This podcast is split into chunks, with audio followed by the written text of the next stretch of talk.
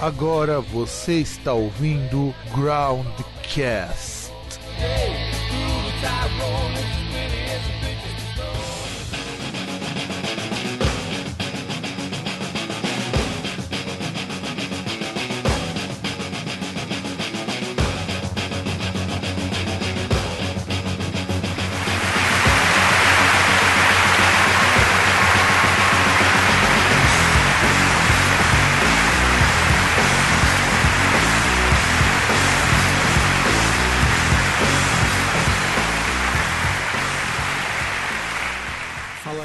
cambada de vagabundos. Cambada de manifestante aí, manifestoche, comprado com filé mignon, Com filé mignon e mortadela, né? pão com mortadela e filé mignon com batata frita da Fiesp. Vamos continuar aqui a segunda parte aí do nosso episódio. A gente vai falar sobre canções de protesto, aí no caso, canções de protesto do outro lado do Atlântico, né? Chegamos, descobrimos a América, somos igual Colombo. Yes, we can. É, não sei, não sei, não sei. Acho que a gente não pode, não. Se a gente, a gente podia bem melhor. Só, só olhar. Só olhar em Brasília que a gente poderia muito melhor. Ah, com certeza, com certeza. Bom, a gente vai falar então das canções dos Estados Unidos e se sobrar tempo, nós vamos falar aqui no Brasil.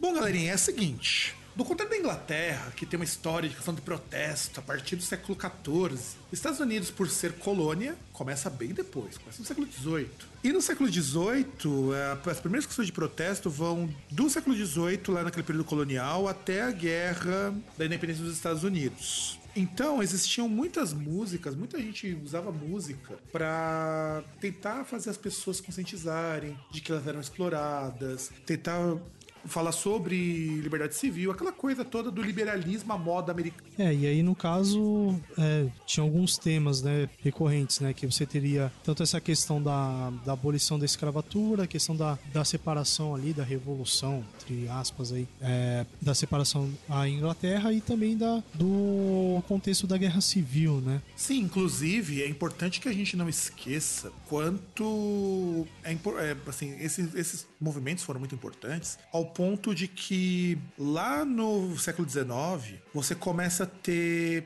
a guerra civil, que aliás a guerra civil americana foi uma das coisas mais patéticas que a gente pode colocar aqui, mas foi um período bastante conturbado porque você tinha o norte e o sul brigando pra, por hegemonia, sendo que o sul é o sul racista pra um caralho e o norte mais progressista e mais liberal. Mas não dá pra ter algo sério com os caras que fermentam a própria bebida e acham legal comer a irmã e a prima, né? É verdade, né? Isso é verdade. Até porque essa é uma tradição que nunca deveria ter morrido. Se, se- se esse é seu, o seu adversário, já dá pra ver que, tipo, o nível tá por baixo, né? Tipo o Campeonato Brasileiro.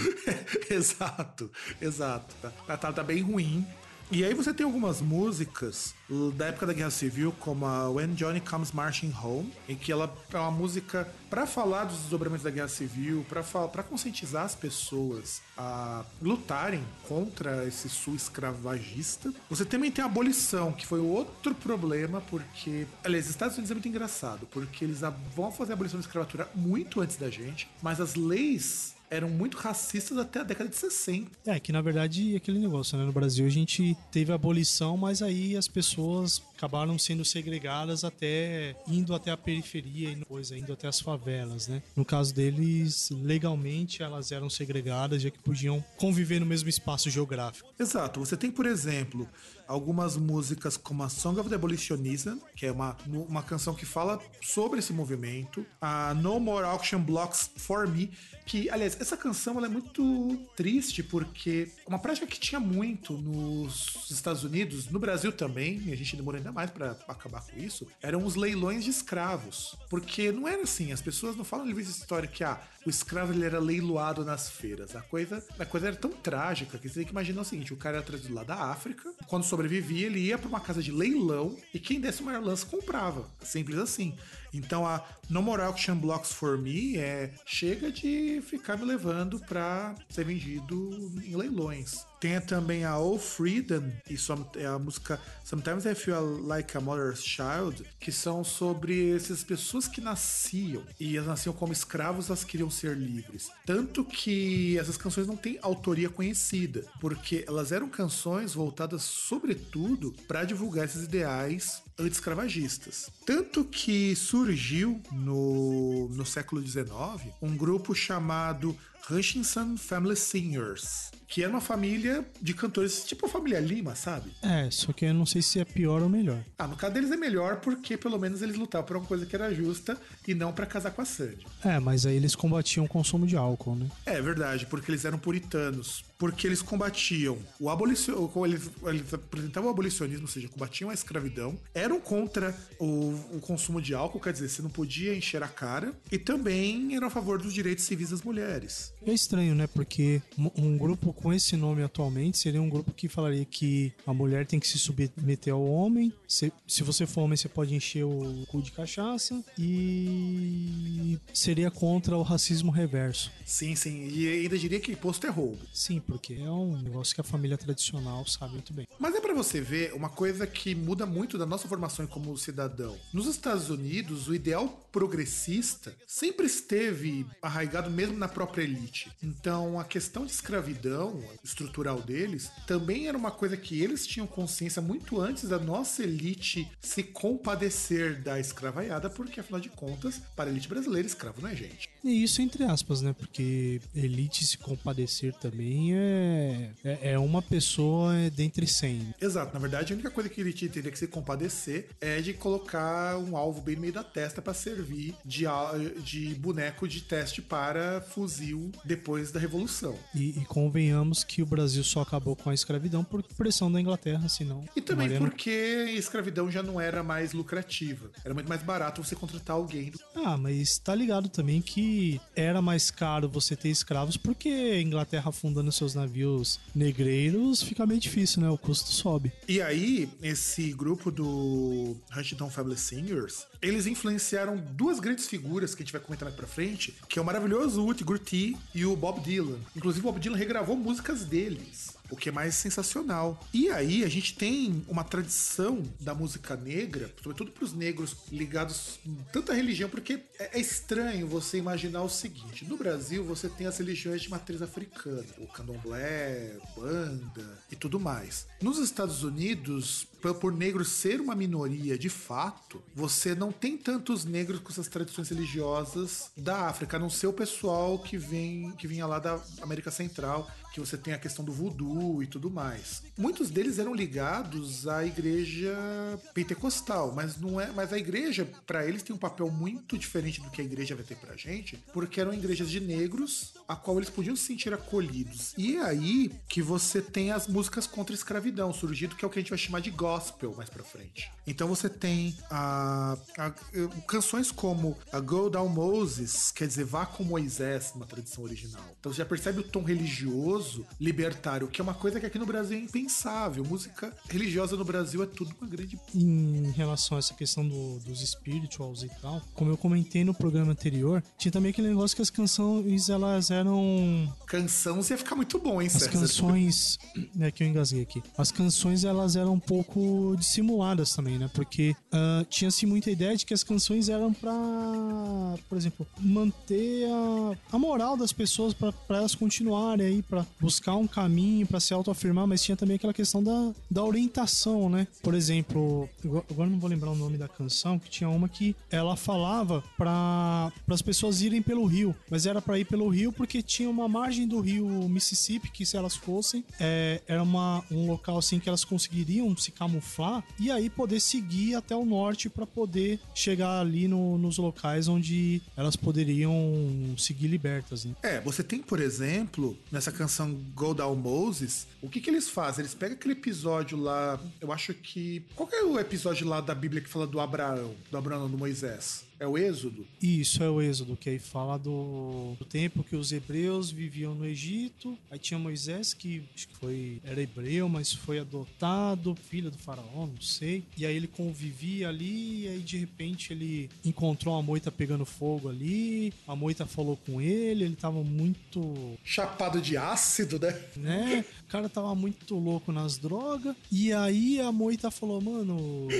Tá, tá ligado? Você tem. tem Você tem, que, você tem que libertar teu povo. Mano, você tem que chamar os parça e ir pro, pro lugar que o barato é louco. E aí foi a história do, do Moisés, que ele vai, depois de dropar um ácido, ele, ele acaba libertando o povo dele. E aí os negros eram comparados aos hebreus, que estavam fugindo lá do faraó. Então a música Go Down Moses seria uma coisa que seguia os passos do Moisés para a libertação. Tanto que o Louis Armstrong, aliás, grande Louis Armstrong, junto com a orquestra eu não vou lembrar agora o nome da orquestra, regravou em 1958, porque essa é uma das canções mais importantes contra a escravidão, porque é aquela que expõe pro negro, ó, você é um miserável, você tá numa posição ruim você precisa se libertar. Inclusive a versão do Louis Armstrong é muito bonita. Tanto ele quanto a Diamanda Galas também gravaram, só que no caso da Diamanda Galas ela gravou em 1988 com o You Must Be Certain of the Devil, porque era um disco de conscientização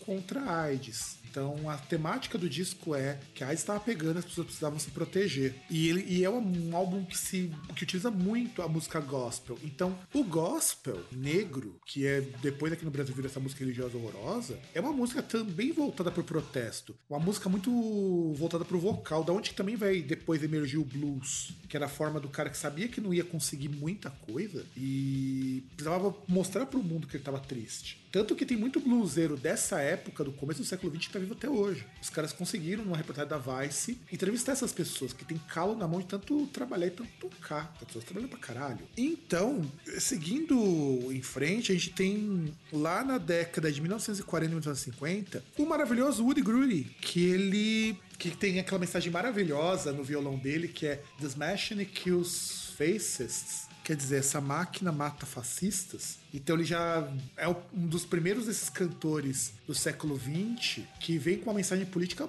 escancarada. Ele era afiliado ao Partido dos Trabalhadores, tinha algumas ligações voltadas a uma coisa mais marxista e tudo mais. Então o Woody Guthrie ele se envolve com o Partido dos Trabalhadores e com isso ele também começa a tomar muita consciência, tomar conta de questões ligadas à desigualdade social, questões trabalhistas. Agora eu queria entender como você fala anteriormente aí que a canção gospel brasileira não é canção de protesto. Canção como, por exemplo, quem pecar vai pagar, quem pecar vai morrer. Que você canta pra criança, inclusive, isso. Exatamente. E até você procura no, no Google, ele não aparece a letra.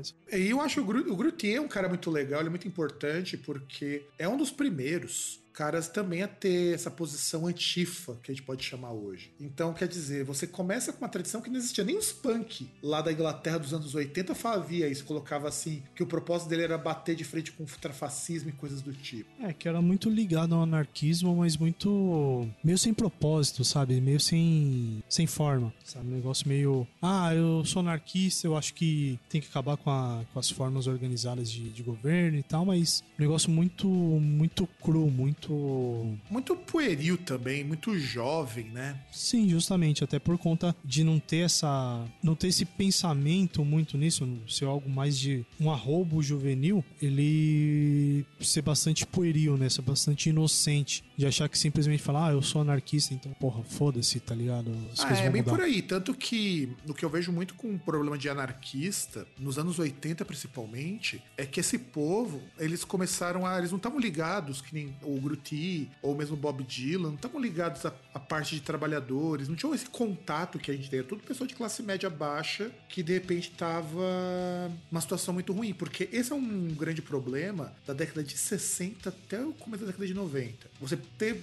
Porque veja só, é um período de quase 30 anos de um. de governos que jogavam contra os pobres. O Reagan, no caso dos Estados Unidos, inclusive o Reagan, a gente vai falar sobre ele mais pra frente. O Bush pai, então o George W. Bush pai também, ele vai trazer isso daí. A gente só vai começar a ter um governo minimamente razoável nos Estados Unidos a partir de 94 com Clinton. Então, nos Estados Unidos, você tem um período de quase 30 anos de governos extremamente conservadores. Então, de- depois da reconstrução, depois do plano Marshall, depois do Keynes e tudo mais, as coisas vão começando a a sumir. E isso é ruim porque você começa a ter problemas muito na área trabalhista. É, eu até pulei um pouquinho aqui pra gente não alongar essa pauta, porque mereceria um programa só pra gente falar só dos Estados Unidos, mas acho que no século XIX você tinha os mineiros que eram irlandeses, que eu não vou lembrar agora, eu escutei essa música inclusive quando eu estava nos Estados Unidos, que eles participavam de um grupo de anarquistas americanos que sabotavam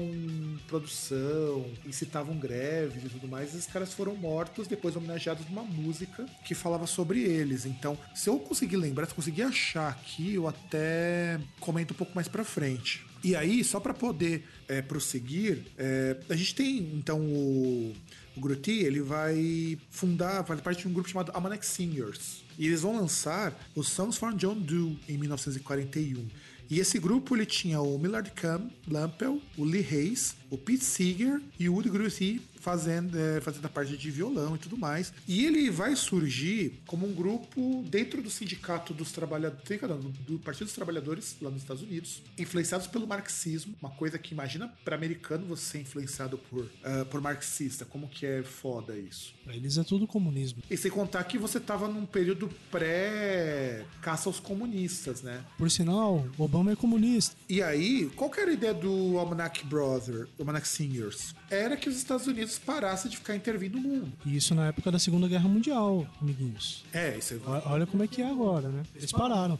É, não, e o que acontece, no caso é, eles eram contra até quando aconteceu o ataque lá em Pearl Harbor. Que, aliás, foi uma das maiores cagadas do, dos japoneses, que é você fazer ataques aos Estados Unidos, sendo que eles estavam neutros. Neutros naquela época. Ah, mas atacaram também duas barcaças ali que tava bagunçada ali, dois, dois jangadinha fodida também.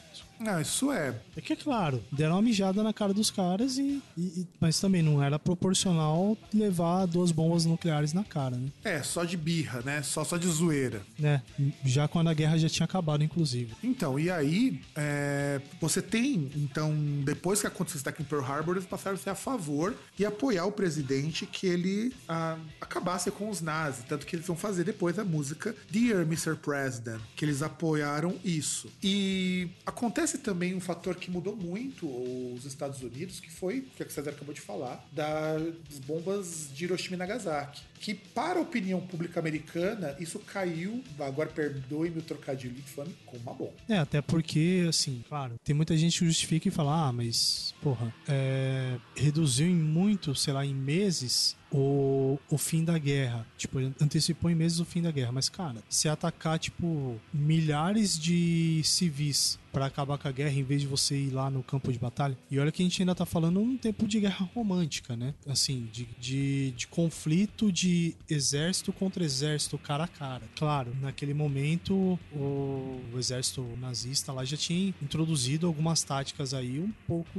assim, não tão, posso dizer, não tão louváveis, né? Como, por exemplo, bombardear cidades e tal. Até por conta ali, a Segunda Guerra Mundial foi um, em si, um período que mudou bastante essa, essa questão, assim, questão bélica, né? A questão de, de batalhas em si. Sim, sim. Inclusive, é, quando você vai falar de- desse período aí, então entre 1940 e 1960, você tem muita canção, aí a gente inclui até mesmo a Imagine do John Lennon, que bate um pouco nessa questão. Que, aliás, é engraçado que o que os Estados Unidos faziam fez com que outros países também fizessem canção de protesto. Até no Brasil tem uma canção em relação a isso. Sim, a Rosa de Hiroshima, lá do. que é um poema do, Andr- do Drummond de Andrade, que foi regravado pelos Secos e Molhados. Então quer dizer, ninguém gostou, porque o exército japonês já tinha se rendido. Então, se rendido, eles não. Pelo que parece, ainda tinha alguma resistência, né? O. Esqueci qual é o nome do. Qual era o comandante lá japonês. Não me recordo qual era o em si. Ele em si ainda não tinha assumido a derrota, né? Mas, assim, nos outros frontes. A... Já tinha praticamente os aliados já tinham vencido, né? Só faltava ali no Japão, mas é coisa que, sei lá, de seis, oito meses eles conseguiriam acabar com os combates, né? Mas aí, obviamente, os caras usaram uma força totalmente desproporcional, é, mataram ali milhares de, de inocentes para poupar alguns meses. E aí a gente também vai agora pra 1970, quando você. A gente tem um momento hippie, a gente até falou isso num programa lá do, de contracultura. E o movimento hippie, aquele movimento que surge nas universidades, que você tinha que largar a, a sua vida de bosta e, e, tentar se encontrar com a natureza, dropar uns ácidos de vez em quando, essa coisa, essas coisas maravilhosas. Você tem esse movimento e você também tem o chamado Nova Esquerda, que é um movimento que é uma esquerda mais moderada, aquela esquerda meio PSOL, sabe? É, depende do que você fala sobre moderado, né? Porque, por exemplo, acho que no consumo de entorpecentes, eles não são nem um pouco moderados. Então, você tem essa, essa nova esquerda, que não era uma esquerda revolucionária, junto com o movimento hippie. Você vai ter uma porrada de canção de protesto que vai falar sobre os problemas sociais das minorias. Entenda que você vai ter problemas, sobretudo problema de sexismo, problemas de racismo vão ser muito explorados. E também uma, um dos maiores temas dos anos 1970 é a Guerra do Vietnã, que foi a maior cagada que os Estados Unidos fizeram e que foram chapuletados pouco ainda. Aliás, aí você entende por que, que tem tanto filme falando sobre a Guerra do Vietnã. Um, tem filmes que falam aí sobre como era e tal. Você tem várias, na verdade, várias produções é, culturais que falam sobre, né? Você tem músicas, você tem filmes que falam sobre como foi. E você tem outros filmes que tentam, sabe, dizer, passar um pano. Não, é um termo orwelliano isso. Tipo, tem a novilíngua, conceito de reescrever história. Enfim, vocês tentam, eles tentam reescrever a história, né? Porque você faz o filme ali do Rambo e não sei o que, que os caras vão no, no Vietnã e tal, que, que vai um cara só, americano, fudidão. É americano entre aspas, né? Porque o cara é ito, tipo, o cara é italiano, o cara é descendente italiano, e vai lá, é um cara só, e ele mete bala nos, nos vietnamitas e, e resgata os companheiros dele, né? Só que, não, os caras tomaram no cu ali, no meio das plantações de arroz de cana-de-açúcar. e era mais fácil os caras terem sentado na cana. Exato. Não, e sem contar o seguinte, foi uma guerra sem propósito. Era só para não deixar que o país virasse uma ditadura comunista. É, na verdade, é aquele esquema, né? Assim, fala-se de Guerra Fria, só que assim, é um conceito meio é um, é um conceito meio. Meio que um eufemismo, sabe? Porque assim, na verdade, tudo bem, União Soviética e Estados Unidos não bateram de frente, mas eles combateram em vários lugares na África, na. Aliás, coitada da África, né? Na África, no Oriente Médio, ali no caso no Sudeste Asiático. Foram várias, vários espaços, inclusive, onde eles bateram de frente. América Latina também, né? Porque você tem desde Cuba, na qual os cubanos depois conseguiram se libertar ali, mandaram os americanos tudo pastar, até aqui no Brasil, ou mesmo no Chile, ou na Argentina, que você teve ditaduras terríveis. Ah, não, mas eu digo assim, por exemplo, em lugares onde efetivamente eles combateram. Porque basicamente sim, você tinha os vietnamitas que tinham apoio aí da União Soviética e os Estados Unidos oh, vamos levar liberdade e hambúrgueres para vocês. And hamburgers. Liberty Hamburgers. É, hambúrgueres, direto do Popeyes, né?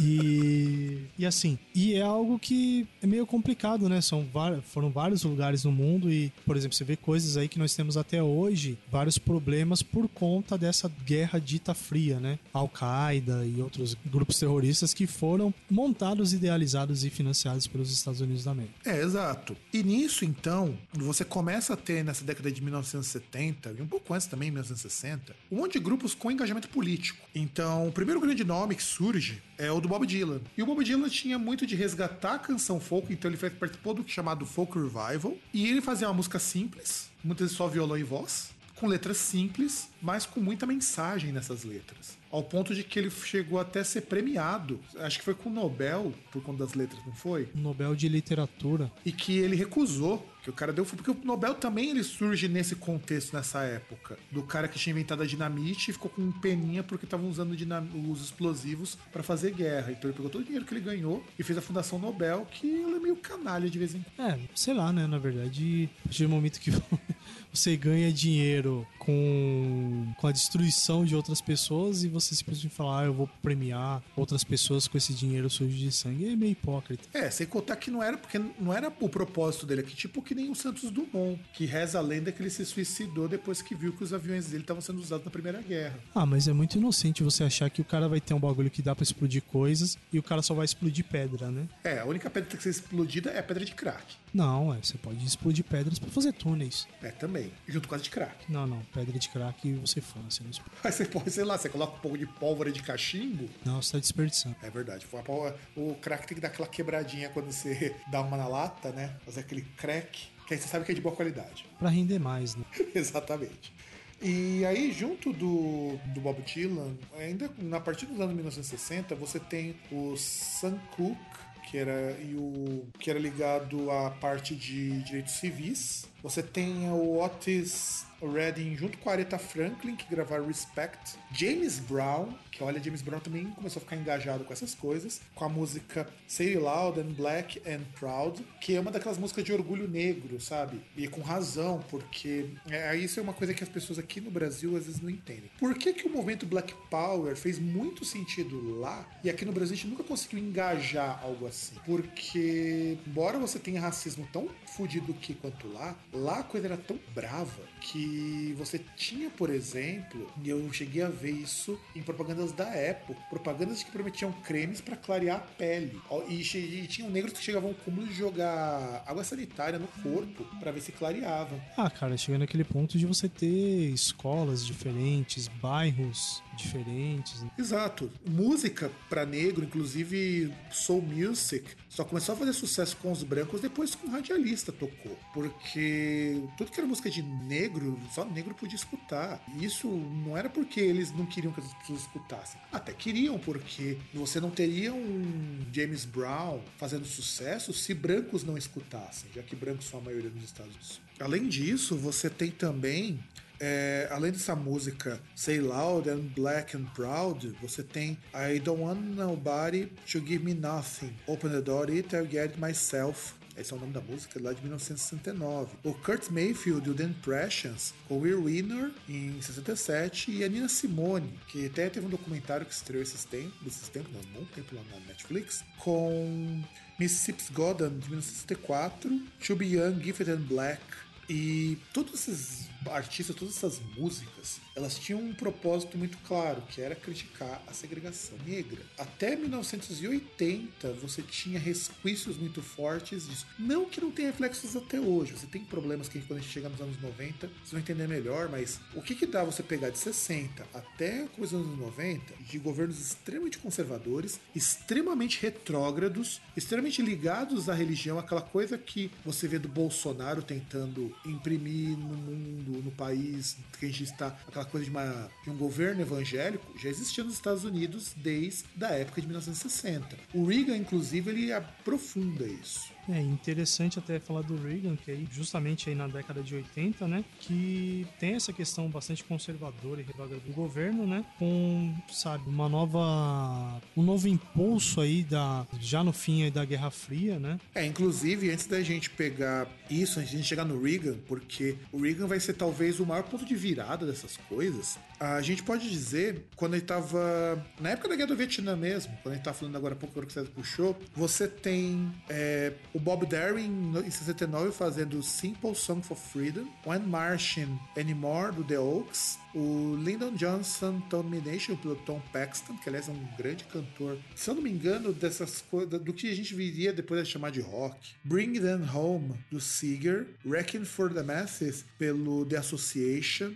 o Saigon Bride pelo Baez, inclusive Saigon Bride, é uma música bem conhecida, Saigon Bride. Waist Deep e The Big Money do Seeger também. O Suppose They Give a War and No One Comes que aliás, esse título é maravilhoso. Imagine que eles te dão uma guerra e ninguém apareça. Do West Coast Pop Art Experimental Band. Inclusive, essa música é interessante porque é a primeira música que começa a dizer que essa guerra é uma coisa que as pessoas não deveriam participar. O The Fish Uh, Sheer Feel Like the Fixing to Die Rag do Country Joe and the Fish. O The Soldier do The Doors que inclusive tem origem aquela, não sei se é lenda, do túmulo do soldado desconhecido. Você tem o Onten Soldier do The Rhinocast, Volunteers do Jefferson Airplane, que é uma das bandas de prog dos anos 60 ainda, então assim, o progressivo ainda tava um pezinho nessa coisa da contracultura. Uh, o Fortnite Song do Creedence Clearwater Revival e o Back to the World do Kurt Mayfield. Então assim, uma porrada de gente falando de como que o pessoal da Guerra do Vietnã tava uma bosta e na década de 70 isso continuou. Só que aí você começa a mudar um pouco o paradigma. Tudo bem, todo mundo tá falando que Guerra do Vietnã é uma bosta. Só que aí uma mulher chamada Ellen Reddy lançou a música N Woman. Uh, e essa N Woman é a primeira música que a gente pode dizer que tem um teor feminista. E isso é bastante sério porque você já tinha nos Estados Unidos, depois, pós período das sufragistas lá da Europa, aquela coisa toda. Você já tinha uma,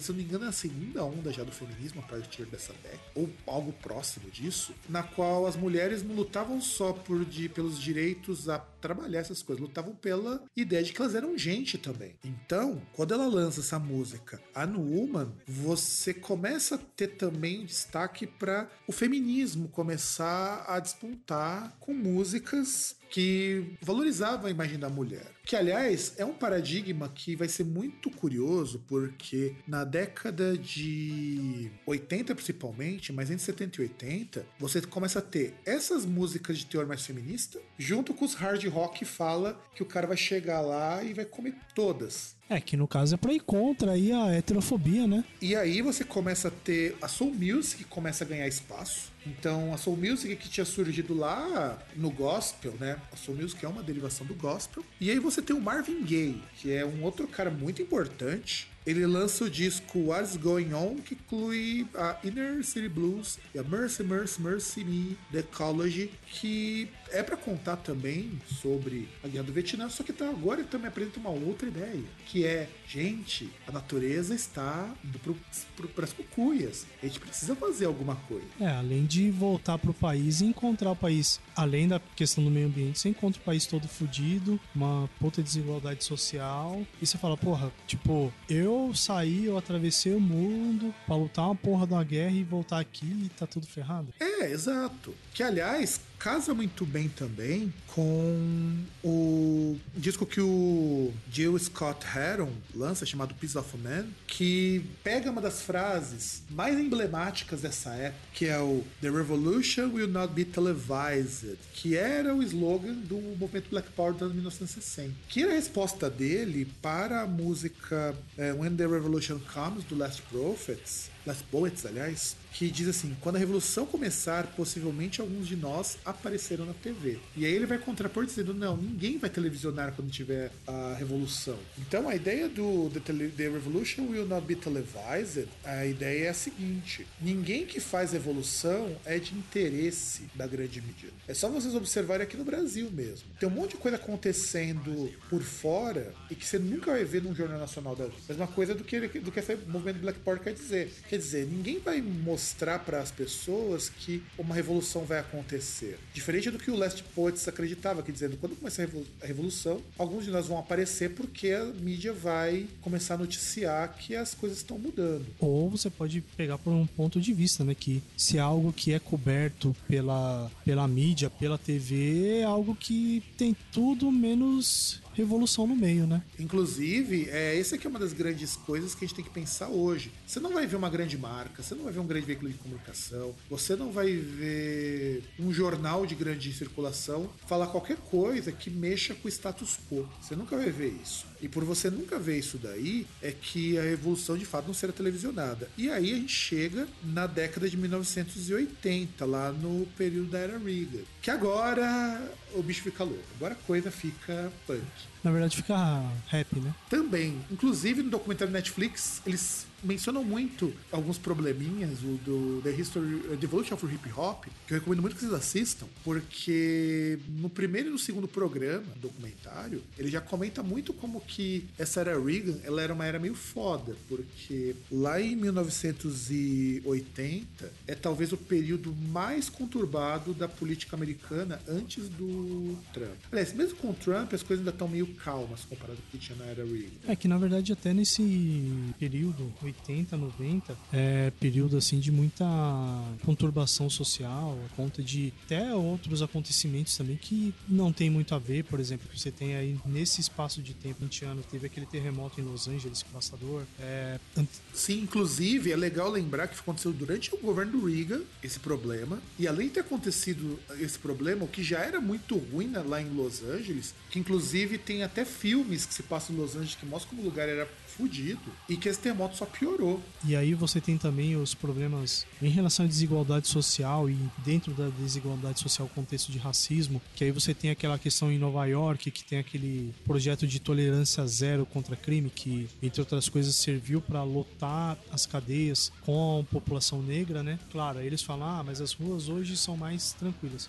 É, são mais tranquilas com vários outros fatores, inclusive com uma situação de quase pleno emprego que eles chegaram a alcançar alguns anos atrás. Né? É, na verdade, algumas décadas atrás, lá com o Keynes e tudo mais. Depois que o plano, que o plano Marshall e o Keynes já fizeram para fazer para os Estados Unidos sair da crise de 29, os sindicatos começaram a ter problemas, inclusive o, o próprio Grutier que a gente falou no outro bloco, bloco na outra parte, ele era uma pessoa ligada a sindicatos que começaram a perder força. E aí você tem nesse contexto também a Guerra Fria, que é uma guerra que começa a se aprofundar ainda mais nos anos 80 e olha que já tava para acabar. É que na verdade é aquele esquema, né? Uh, os conflitos começaram a ocorrer, né? Em outras conflitos remotos, na verdade, né? Eles começaram a brincar de war, Estados Unidos e União Soviética, disputar quais quem conquistava mais territórios, até que chegou no momento que teve a, inclusive a crise dos mísseis na, na Baía dos Porcos e tal, que simplesmente chegou naquele ponto de falar, porra, mas os Estados Unidos têm bomba nuclear, já usaram, a União Soviética tem bomba nuclear também. E nós está no meio. Sim, sim, sim. Inclusive esse período também que as Coreias começam a brigar,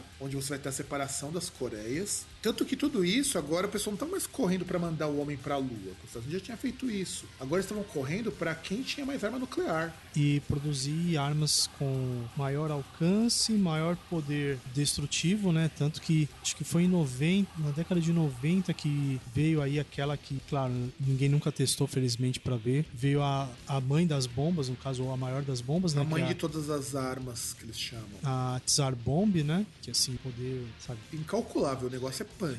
Poder sabe? De, de você pegar quilômetros da, do local onde ela atingiu o solo. Mas eu acho que ela nem, nem chega a explodir, detonar a carga quando ela atinge o solo. Eu acho que é capaz dela, dela explodir a carga dela antes de atingir o solo, só para cagalhar mais tudo. Só para você ter uma, uma onda de choque assim, possa atingir mais e tal. Sim, e aí o governo do Reagan, ele tinha essa corrida de armamento nuclear, era um, um governo extremamente conservador, eu, e isso mostra que o americano não aprende mesmo. Você tem o evangelicalismo, quer dizer, a igreja passou a ter um poder na era do Reagan tão forte que você tinha artistas que eles eram censurados porque a igreja não concordava com as letras ou com as capas. Que nem reza a lenda que teve um disco do Christian Death, que é do final dessa época, da década de 80, que um pastor anglicano, anglicano não, é presbiteriano, quebrou um CD em rede nacional e esse CD vendeu pra caralho. Porque os jovens queriam a música subversiva. E aí que surge o hip hop. Que aí vem da tradição aí de.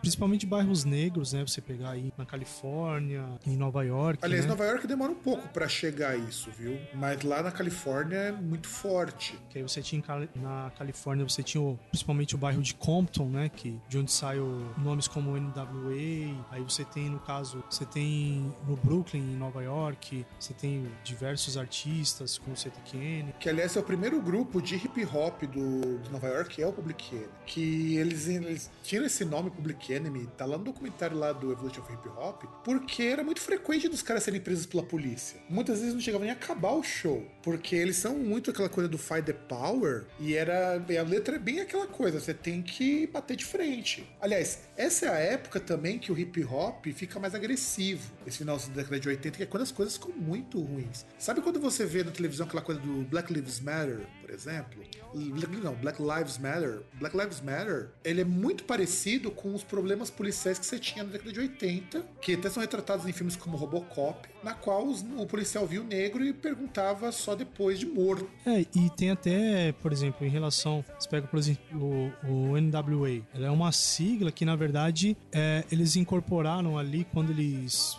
foram formar o grupo, que significa Niggers with Attitude, que tipo, seria mais ou menos como os negros metidos, entendeu? Caras que ah, tomavam o enquadro da polícia, mas não, não baixavam a cabeça, não chegavam, não, ô oh, senhor, desculpa, sabe? Inclusive era muito legal a época do N, N, uh, WH, o NWA, porque é, polícia marcava muito em cima dos shows desses caras. É, você vê lá no Evolution of Hip Hop, inclusive esse cara já morreu até.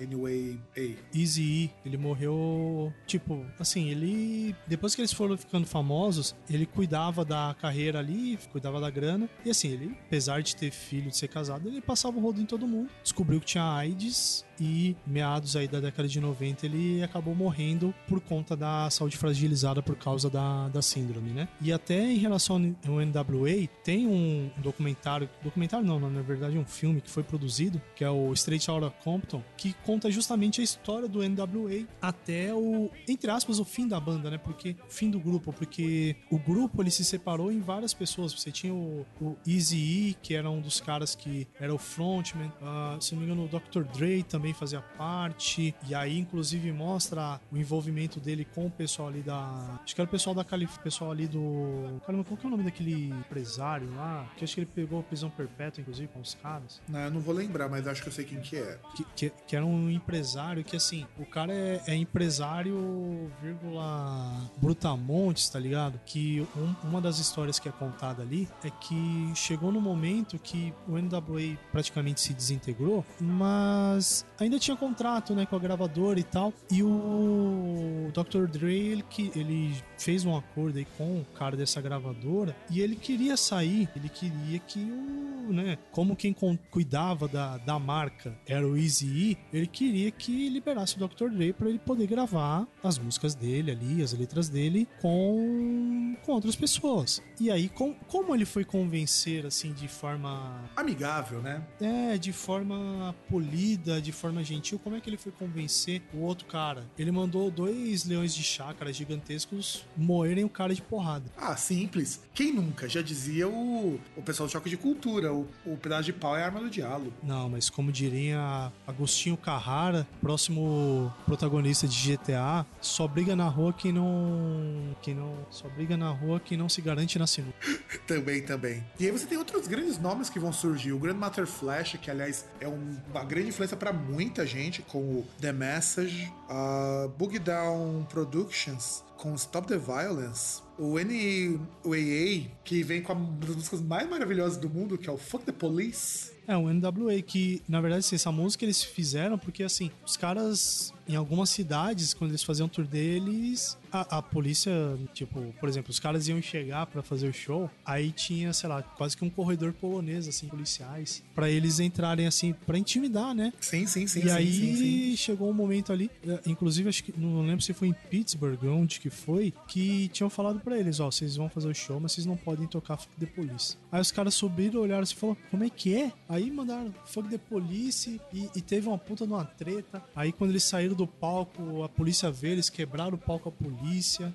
Ó, é uma coisa que eu recomendo, procurem Straight Outta Compton, que é, vale muito a pena você dar uma olhada, principalmente nesse contexto. Não, e sem contar o seguinte, né? É, a gente tem aqui então, só pra gente também não se alongar mais no hip hop do que a gente tá se alongando, você também tem muitas músicas de teor sexual, que é para combater muito esse puritanismo da igreja. E você também tem, tem até alguns nomes que eu não coloquei na pauta, você tem o África Bambata, que começa a trazer muito da música europeia, ele faz sampling com música do Kraftwerk. Olha que coisa maravilhosa. Depois, os negros reclamando de apropriação cultural, mas os próprios pessoal do hip hop pegava coisa de tudo quanto é lugar e tava pouco se fodendo. Aliás, sampling é isso, né? E aí, só pra, só pra lembrar, eu busquei aqui, o empresário é o Shug Knight, que, que por sinal era um cara, se não me engano, ele era ex-jogador de futebol na faculdade. O maluco tinha, sei lá, uns 2 metros de altura e uns 200 quilos, tá ligado? Você imagina um monstro desse. E que inclusive você pega na, na gravadora que eles lançaram, saíram nomes aí como, por exemplo, Tupac, Snoop Dogg. É, e a gente não pode também esquecer de um outro grande nome que ajudou a popularizar muitas coisas de protesto, que é o Run DMC. Até porque o Run DMC eram rappers que curtiam rock. Então foi daí que surgiu a parceria fatídica com Anthrax. E eles descobriram o mapa da mina, né? Só que aí, com certeza, o maior voo deles foi se juntar com o Aerosmith. Sim, Ressuscitaram o Aerosmith. sim, sim, o Run DMC. Na verdade, ao contrário, foi o Run DMC que ergueu o Aerosmith, cara. Então, justamente, ressuscitaram o É Aerosmith, muito, né? é muito foda isso, cara.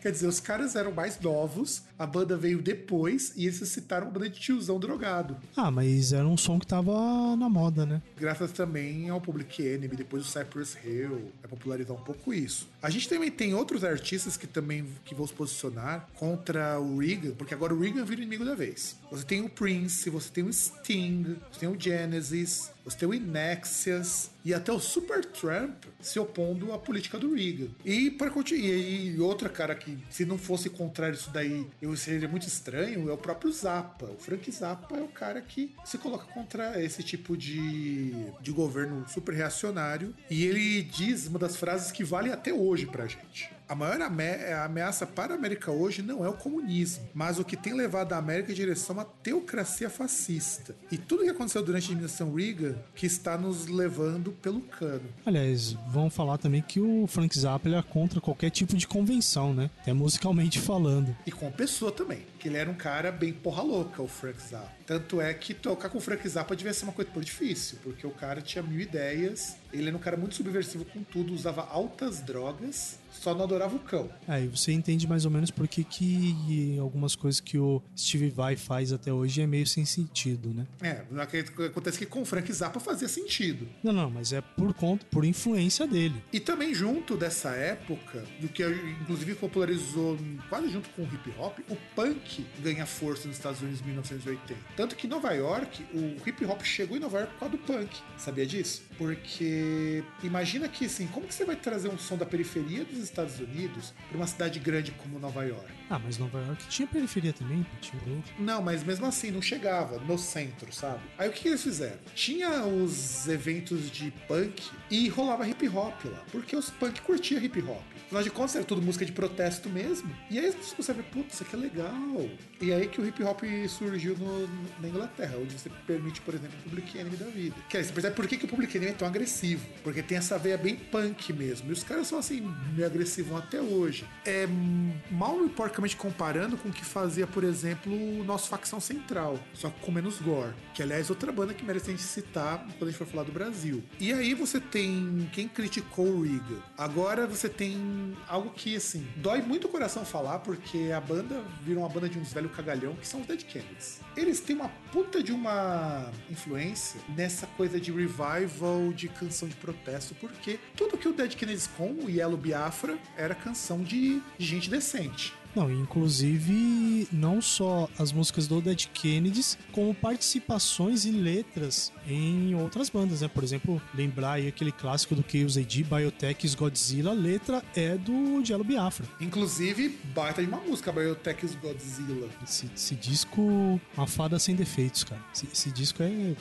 Assim, é. Se não existisse o Roots, ele seria o melhor disco do Sepultura. Não, e sem contar o seguinte, a gente tem aqui uma, além do Yellow Biafra participar, o Yellow Biafra participou muito de coisa experimental também. Mais legal do Yellow Biafra que não se limita só ao punk.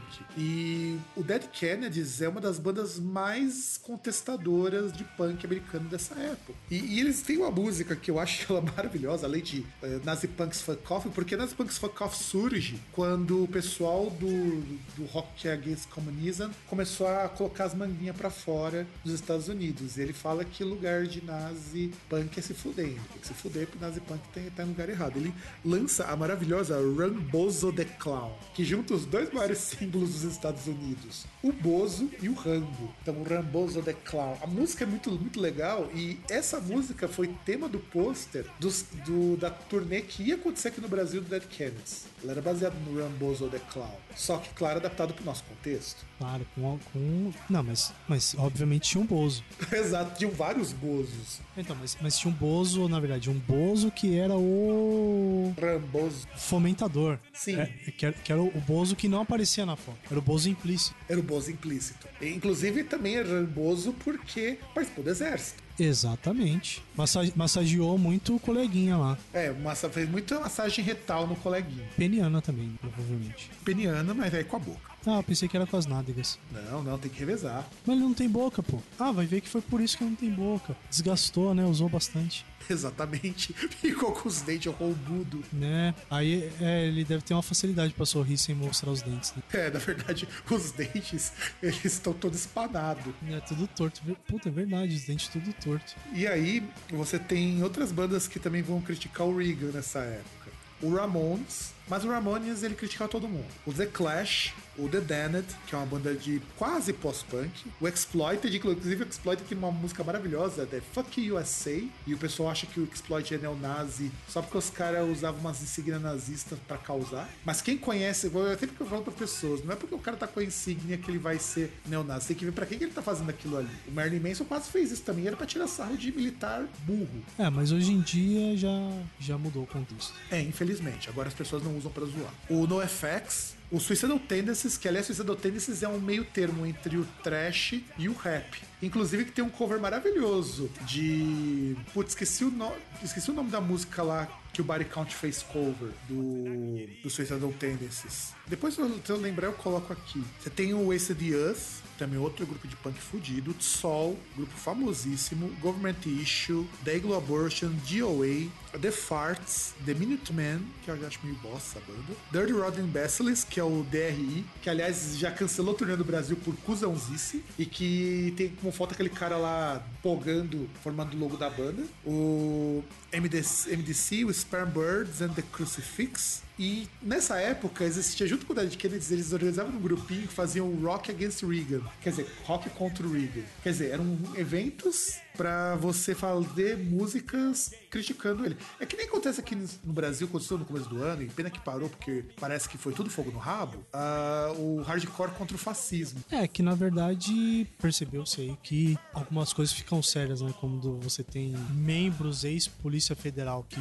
se tornam deputados e, e falam que vão aparecer armados com a polícia federal na porta de um show. É, fica difícil. Meio complicado, sabe? Eu, eu acho, assim, por exemplo, eu sou uma pessoa que, por exemplo, eu, eu não concordo, assim, eu não, não tomo parte de protestos de rua, porque eu acho que eles são totalmente contraproducentes. Tipo, eles podem até chamar atenção, mas depende de depende da mídia dar atenção e não distorcer aquilo que você tá falando. E basicamente você vai lá só para servir para atender a sanha de policial fascista que quer bater e dar tiro nos outros. E isso foi tão foda na época, esse Rocket Reagan, que tinha duas bandas lá, o Chromags e o Agnostic Front, que eles eram taxados de nazistas só porque eles se consideravam como skinheads. Só que as pessoas esquecem que skinhead não é só aquele cara carecão que, que quer dar porrada enviado para evitar concorrência. Mas virou isso. Mas virou isso. Infelizmente virou isso. Virou uma banda de careca e quer disputar ponto com, com os gays lá da República. É, na verdade não quer disputar ponto, né? Que é o monopólio. É, exato, que é o monopólio. Afinal de contas, eles querem que, que para comer o cu tem que ser o deles primeiro. Afinal, é aquele negócio, né? Se não tem essas coisas, eles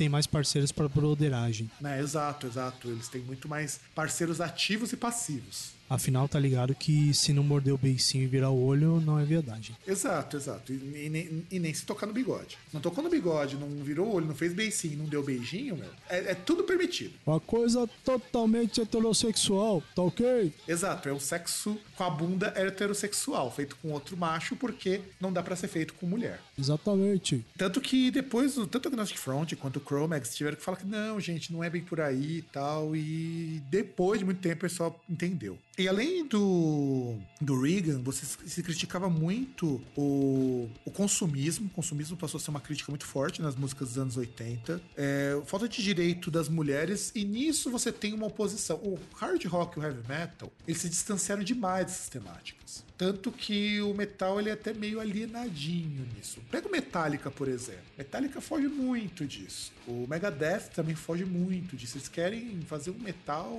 Assim, não que eu diga que isso é ruim, mas você percebe que justo o estilo que deveria brigar contra isso se afasta muito. Eu acho que só o Anthrax que tinha uma postura mais política, porque o Anthrax ele até brigava pelo direito dos índios. É, na verdade, eles só se aproximaram dessas coisas poucas vezes, né? Por exemplo, Metallic in One, é, Disposable Heroes também. Na verdade, talvez um pouco no Master of Puppets, até em relação, por exemplo, você pega a, a temática da capa, né? Por exemplo, que você tem ali a, um, um relevo assim de uma mão é, com cordas assim de fantoches em cima de um, um, cemitério ali de várias lápides com várias e as cordas saindo assim, que aí no caso representariam os soldados, né? As pessoas manipuladas ali para morrer na guerra. Uh, Disposable Heroes lá falando aí no caso da questão de, de jovens que iam para a guerra ali, às vezes filhos únicos e coisas do tipo que simplesmente iam lá para morrer. Um ano também, né? Que aí, aí no caso até mesmo mais uma defesa que eu vou fazer aqui do daquele que para mim é um dos melhores discos do Metallica, que é o Injustice for All. Que não tem baixo, né? Foda-se.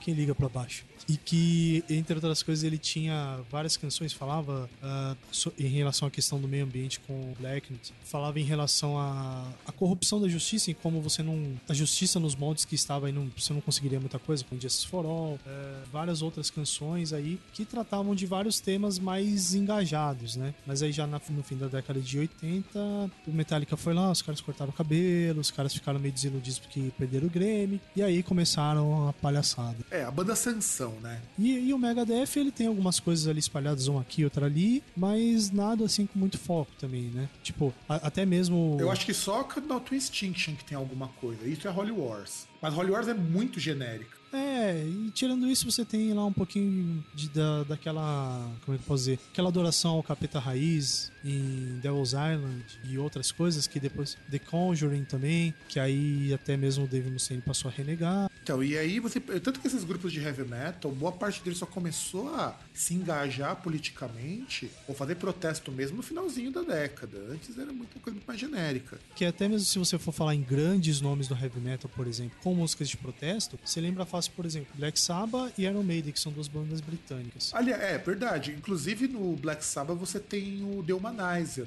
que é um disco com música de protesto, como a própria TV Crimes que nós já analisamos no programa. Sim, além de você ter War Pigs, por exemplo, até mesmo o Wicked World, que ele pega num contexto um pouco mais geral, falando sobre algumas coisas assim que não estavam estavam meio distorcidas no mundo. Inclusive fala, por exemplo, uh, você pega um filho ali que uma criança que de repente ela vai crescer sem conhecer o pai e outras coisas assim. E aí você tem outras canções também do Iron Maiden que falam sobre. Eu acho que a Remember Tomorrow fala um pouco sobre isso. Você tem mais, mas as bandas são mais genéricas. E aí a gente vai para os anos 1990, quando su, quando aí sim você começa a ter uma coisa muito legal. Muita banda envolvida politicamente, seja nas letras, seja nas atitudes, como por exemplo o próprio Pearl Jam. Pearl Jam é uma banda que sempre foi engajada politicamente, mas nunca teve isso nas letras. A não ser com a The Evolution, que vem com aquela mensagem socioambientalista. A gente tem o Rage Against the Machine, que surge com a proposta de trazer pra música, pro rock,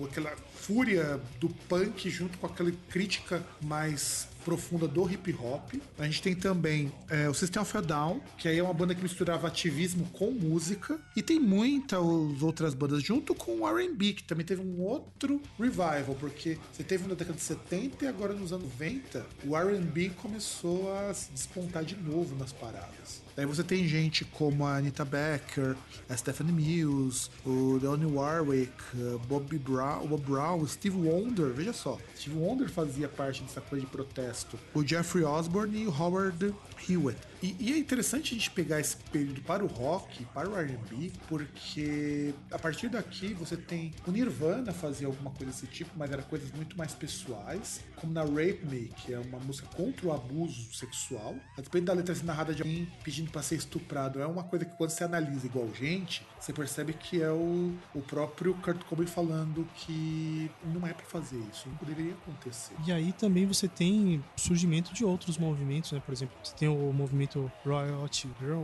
que aí tem várias bandas como Bikini Kill, Brett Mobile, Jack of Jill, Excuse 17, Heavens to Betsy, Hug Bear, os Litter Kinney, entre outras que iam protestar. Aí mais a questão assim, é, direitos civis no caso, mas mais assim, questão, nem questão de direitos civis, mas assim, questão olhando para o direito pra, das mulheres, é, principalmente focando em direitos reprodutivos, é, com canções aí contra a homofobia, né, contra racismo, opressão do Estado. Inclusive, é, são, é esse movimento que começa a trazer uma coisa e que está de volta agora, principalmente com banda brasileira. E o Bikini Kill voltou, vai fazer show, né, a gente não sabe quando vai fazer show no Brasil, mas vai fazer show em alguns lugares aqui. E o legal do Red Girl é que esse é um movimento que pela primeira vez as mulheres resolvem dar um foda-se. Tem até uma música, eu acho que é do Anorexia, é do Bulimia, que eu acho maravilhosa a letra, da banda brasileira de Rat Girl, chamada Punk Rock também é pro seu namorado, que é justamente para criticar é, que muito grupo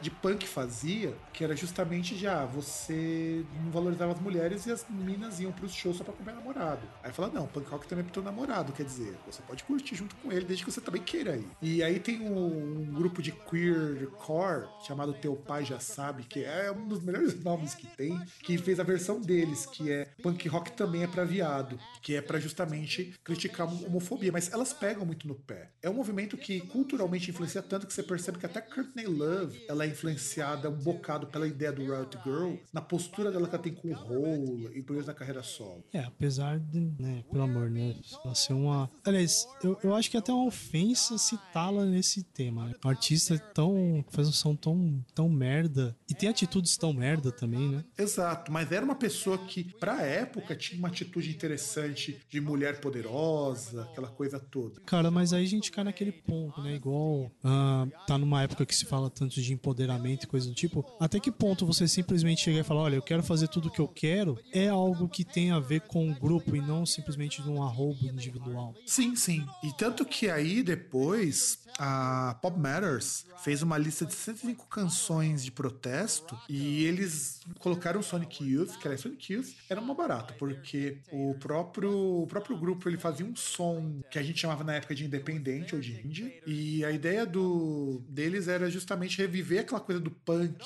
E o próprio Pop Matters fala que nem toda canção de protesto precisava ou precisa ser feita só com violão, ela pode ser feita com guitarra também, porque quando se fala em canção de protesto nos Estados Unidos, se lembra muito de Bob Dylan. Bob Dylan é o grande nome que encabeçou isso. Ele era oposição ao country nacionalista americano, que voltou a ganhar força graças ao, ao Trump. E aí a gente vai chegando na. Aí você ouvinte vai se sentir um pouco mais familiarizado. Chegamos aí na, em 2000, né? Virada do, do século, né? Virada do milênio. E aí a gente volta a falar de guerra, né? Porque, obviamente, não tem nenhum problema maior no mundo que aí você, você pode ficar em lugar aí bombardeando por causa de, de petróleo, coisa do tipo, claro, porque não tem nada mais importante no mundo pra você gastar dinheiro e força. Sim, tem derrubar o Saddam Hussein. É, é, pegar as, as fictícias armas de destruição em massa, né? E aí, no caso, com o conflito ali no, no Iraque, voltam com canções aí de protesto de artistas como Neil Young, Pat Smith, o Tom Waits, o Jack Holmes e o Bruce Springsteen, né? Que aí com que até eram artistas que estavam meio para baixo na década de 90, né, final da década de 80 e que ressurgem aí com canções contra esse o conflito aí no Iraque que, bom, eu não sei vocês, mas até agora ninguém falou aí onde acharam a, se acharam as armas de destruição em massa. Até acharam metade do corpo do padre do balão, mas essas armas ainda ninguém achou. Não, acharam o corpo do padre do balão? Então,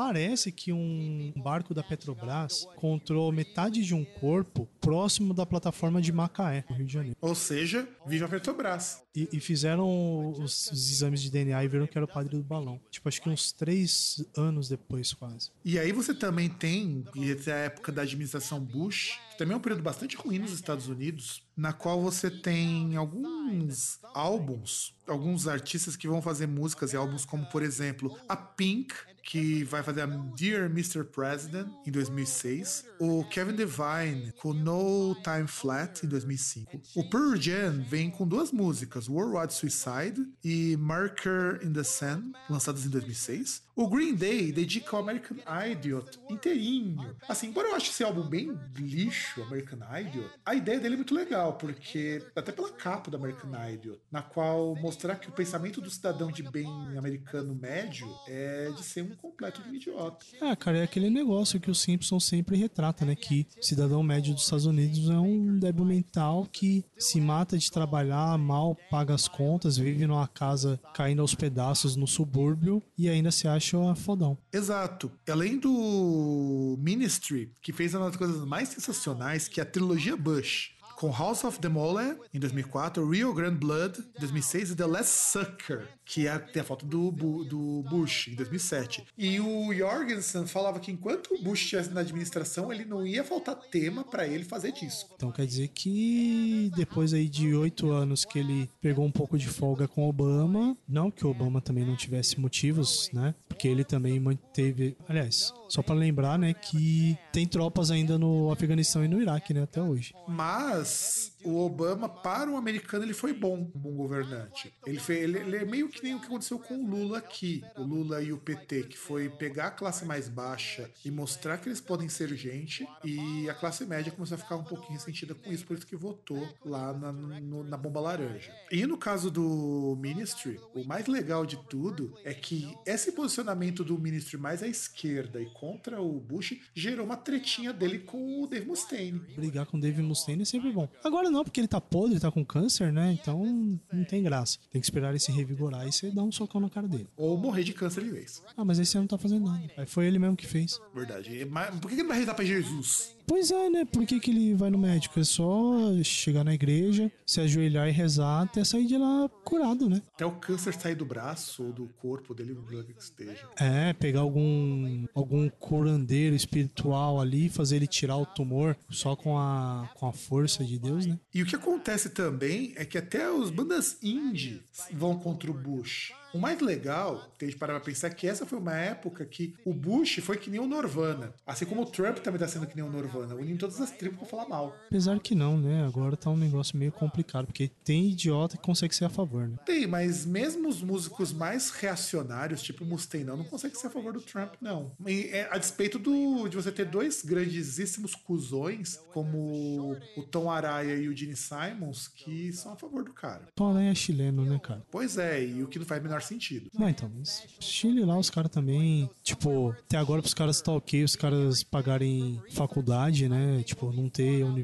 é, educação pública. Isso é verdade. E aí, de 2010 pra frente, você começa uma outra guinada, isso já no meio do governo do Obama, do pop ser mais contraventor. É aqui que, na verdade, você começa a ter a explosão de alguns conflitos. Você tem lá a violência policial contra o negro americano, ela é maior, muito, muito maior. Tanto que você tem o Black Lives Matter, que surge nesse contexto, e artistas como a Beyoncé vão apoiar o Black Lives Matter, e que eu acho que faz muito sentido, inclusive, apoiar o Black Lives Matter. Você começa a ter muitas artistas femininas aparecendo com ideias de contestação de papel de gênero. Você tem, por exemplo, a própria Lady Gaga, que surge nesse contexto. Ela surge num contexto de não tanto nas músicas, mas mais nas atitudes dela de se colocar a favor de algumas causas que são legítimas, porque os Estados Unidos, mesmo com o governo do Obama, muita situação para as minorias ela não mudou. Você continua tendo uma discriminação muito forte com os homossexuais, com o homossexual tendo que ser levado para centros de cura gay, porque isso existe nos Estados Unidos, e descobri ontem que existe na Alemanha também. Então, quer dizer, você começa a ter um momento em que agora o protesto nem é tanto com relação ao governo, e é mais com relação a certos preconceitos, a certas posições, a, a forma como o Estado trabalha com as minorias. A gente pode dizer que entre 2010 e agora, finalzinho de 2019, 2020, já tem uma coisa muito mais identitária, e aqui a gente não vai nem julgar se isso é bom, na qual são problemas muito mais imediatos que os artistas anteriores não cobriam.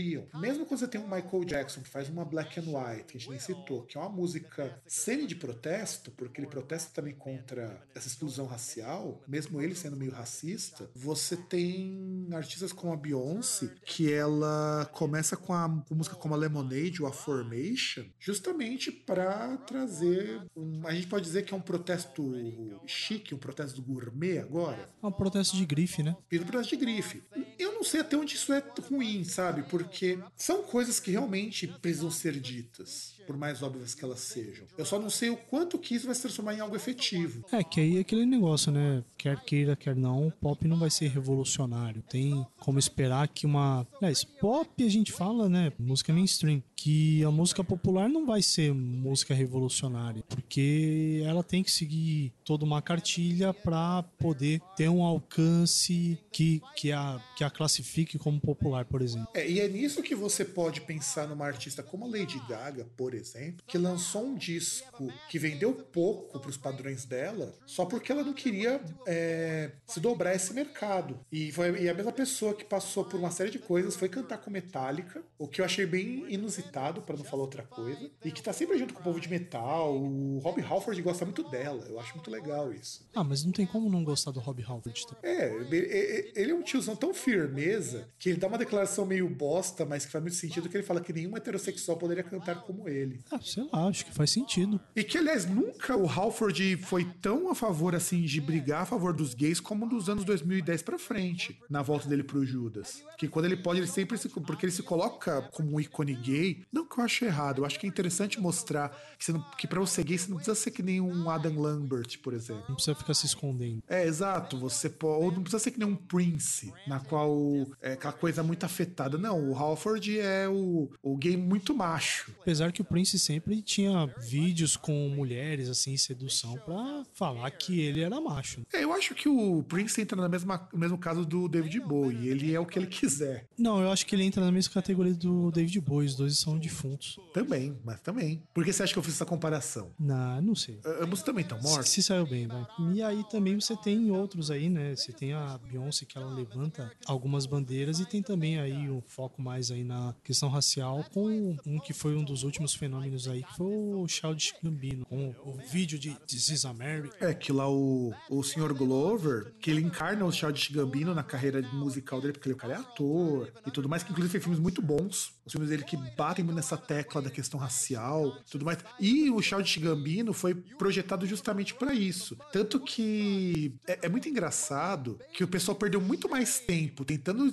pegar os easter eggs do vídeo do que tentar entender a mensagem. Que os Estados Unidos, que já é uma fase dentro do governo Trump, na qual as coisas estavam ficando muito piores. Aí o que, que o cara, o Danny Glover quis mostrar ali? Que tava na hora de mostrar que os Estados Unidos é essa coisa super segregacionista, violenta e, e num deboche muito grande. Tanto que a música em si não teria feito sucesso se não fosse o vídeo. Que eu acho também essa questão dos easter eggs vai mais em relação a, sei lá, talvez conceitos até de marketing, né? De você deixar, você conseguir ah, viralizar e você também conseguir ter uma, uma longevidade maior em relação à música, porque ah, foi algo que ficou muito tempo em voga, muito tempo sendo discutido e também poderia caber aí para as pessoas virar e falar, bom, vamos discutir o que, que é isso aqui, não só a questão do artista propor a discussão. É, eu também acho, eu concordo. A ideia do easter egg é pra você manter o vídeo circulando. Porque o vídeo ele é ao mesmo tempo um viral, ele é quase um meme também, porque você tem muita coisa assim muito instantânea. E sem contar que ele começa super agressivaço, né? Uma coisa do vídeo, antes da música começar, ele já chega acertando tiro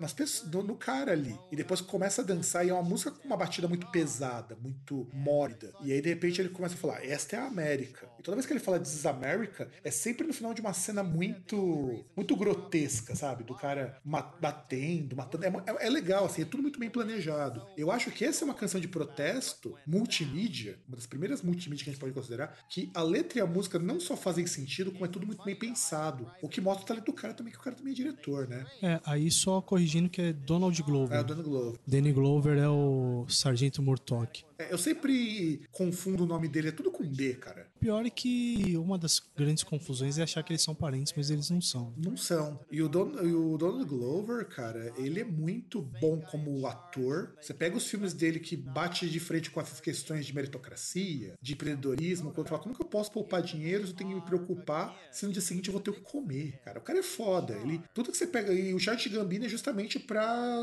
jogar mais sal nessa grande ferida que é o, o preconceito norte-americano. É muito legal isso, a ideia do Charles Gambino. Por isso que, assim, a despeito da música no celular, aquelas coisas, que é um trapzinho bem padrão nesse sentido, é tudo muito bem pensado que faz valer muito a pena a canção de protesto. E pra gente poder finalizar, que a gente é, tem agora no governo Trump, a canção de protesto continua, com força ainda por si. Você é a na Apple, que pega a música Tiny Hands, e tem um monte, um monte, mas um monte de grupo menor fazendo protesto, porque agora o protesto contra o Trump, ele tá uma coisa ao mesmo tempo na letra, vídeo, na música, na performance, na entrevista da banda. Você pega, por exemplo, o Brujeria, que tem a Viva Presidente Trump que os caras matam o Trump no clipe. Pô, oh, preciso assistir o clipe, só ouvir a música. Que a música também é uma música do caralho. A, e, o pessoal do Brujeria. Mas a Brujeria, por exemplo, o Brujeria não é mexicano? É e não é. O Brujeria é um grupo mexicano, mas que tá mais falando de Estados Unidos, pelo menos Estados Unidos, que de México. E com razão que a Brujeria surge nos anos 90 justamente para criticar essa política contra os latino-americanos. É, inclusive tem aquela clássica música é, Pito Wilson, né? Que fala lá de um político que queria simplesmente simplesmente expulsar quem não falasse inglês dos Estados Unidos, né, entre outras coisas. Que falava que, por exemplo, ah, esse povo marrom nojento que pendura a, a roupa na, na janela, que dá, que faz trabalhos que, que o, os brancos não querem fazer porque é muito nojento e coisas do tipo. E isso daí muitos anos antes do Trump.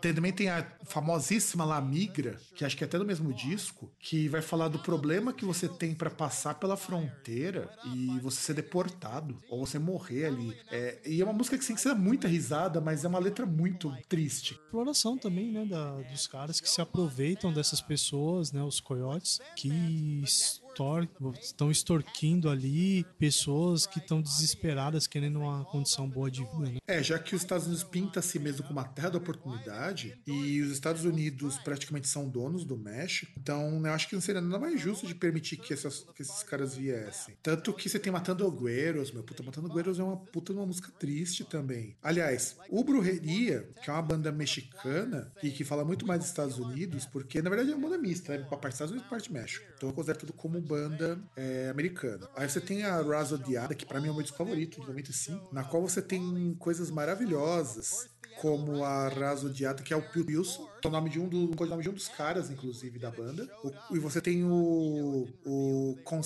Narcos, que é sobre a questão dos cartéis de drogas, que Inclusive, pega uma das coisas mais legais, que é fazer uma música dedicada ao Pablo Escobar, na El Patron. Também a Plata Bombo. Que, aliás, a, a El Patron é interessante porque o Brujeria coloca uma coisa que era muito comum no hip hop, sobretudo no gangsta, de você colocar o bandido como herói, aí ele coloca o El Patron, porque ele vai explicar que onde o governo falha é onde o Pablo Escobar vai dar comida, vai dar arma. Ele armou os índios para poder se defender. Que também é onde, por exemplo, os traficantes conseguem influência, por exemplo, conseguiam no Rio de Janeiro, por exemplo. E rapaz, esse programa ficou mais longo que o primeiro. Acho que dá na hora de encerrar, né? Acabou já, né? Passa régua. Eu pensei que ia dar tempo de falar do Brasil, mas vamos ter que deixar pro próximo programa. Bom, vocês já sabem, se vocês quiserem encontrar a gente, contato groundcast, groundcast.com.br, tanto na internet, no seu navegador, quanto no Instagram, arroba, arroba groundcast no Twitter. Tem o formulário de contato, se vocês perderem, eu prefiro que as pessoas mandem e-mail pelo formulário de contato. E tem mais alguma coisa que eu esqueci, César? Não, best trained, então, best educated, best equipped, best prepared troops refuse to fight. Matter of fact, it's safe to say that they would rather switch than fight.